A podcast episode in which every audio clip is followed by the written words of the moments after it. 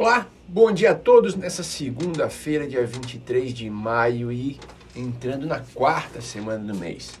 Semana passada já foi uma semana bem mais calma do que as anteriores no mercado, tanto para bolsas como para câmbio e juros, tá?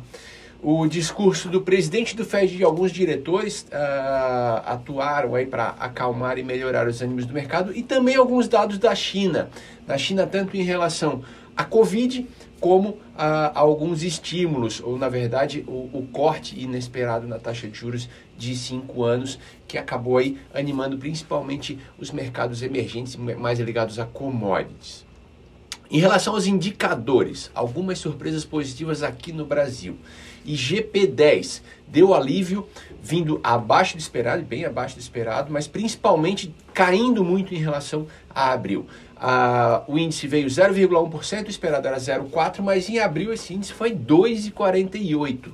E a gente teve desaceleração em todas as frentes, ali na atacado, construção e consumo.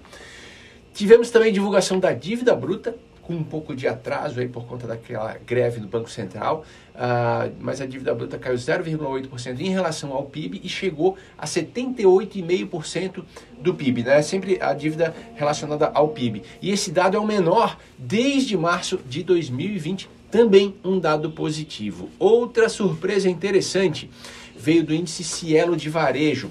É, esse é um índice né, que, que mede a atividade do varejo, o índice da Cielo, mas ele é bem relevante para o mercado. Ele mostrou um crescimento de 20% uh, ah, do setor né, do varejo comparado ao mesmo mês em 2021.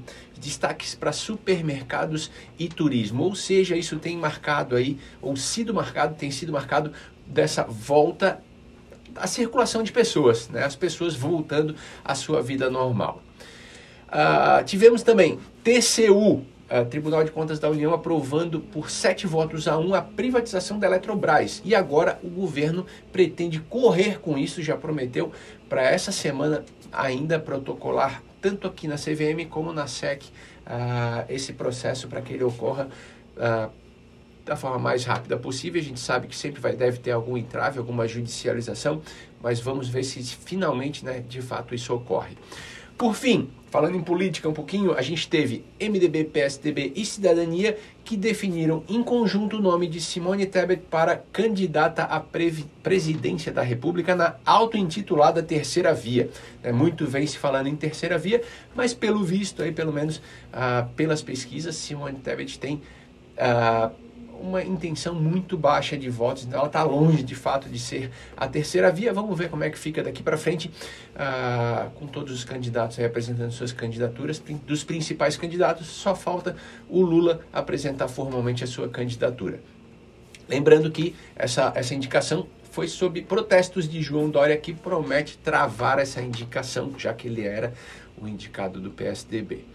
Nos Estados Unidos, nós tivemos divulgação de vendas no varejo uh, em linha com o esperado, produção industrial um pouquinho melhor do que a expectativa e, em contrapartida, pedidos de seguro-desemprego que ultrapassaram as projeções, ou seja, mais pedidos de seguro-desemprego do que se esperava, e isso indica que o mercado de trabalho pode estar desacelerando. É o tipo da notícia ruim que acaba sendo boa, já que é, mercado de trabalho desacelerando significa um pouco de alívio na inflação.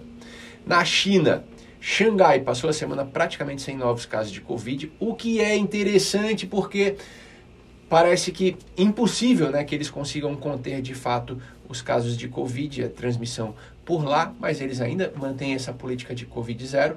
Né, e como a gente falou, também autoridades chinesas já começando, é, aliás, autoridades chinesas ah, reduzindo o, o, a taxa de juros de 5 anos, o que acabou estimulando a economia. É, na Ucrânia, a novidade veio da posição da Suécia e Finlândia de abandonar a neutralidade e formalizar um pedido para entrar na OTAN. A Turquia vem sendo o principal entrave no momento para essa entrada de Finlândia e Turquia, já que precisa de uh, eh, 100% do, do, dos votos, né, da, das aprovações.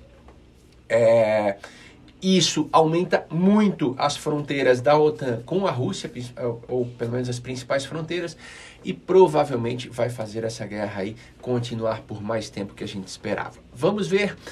Tomara que a gente tenha uma semana mais calma nos mercados de novo para encerrar o mês de maio aí de forma positiva, ok? Ótima semana para todos!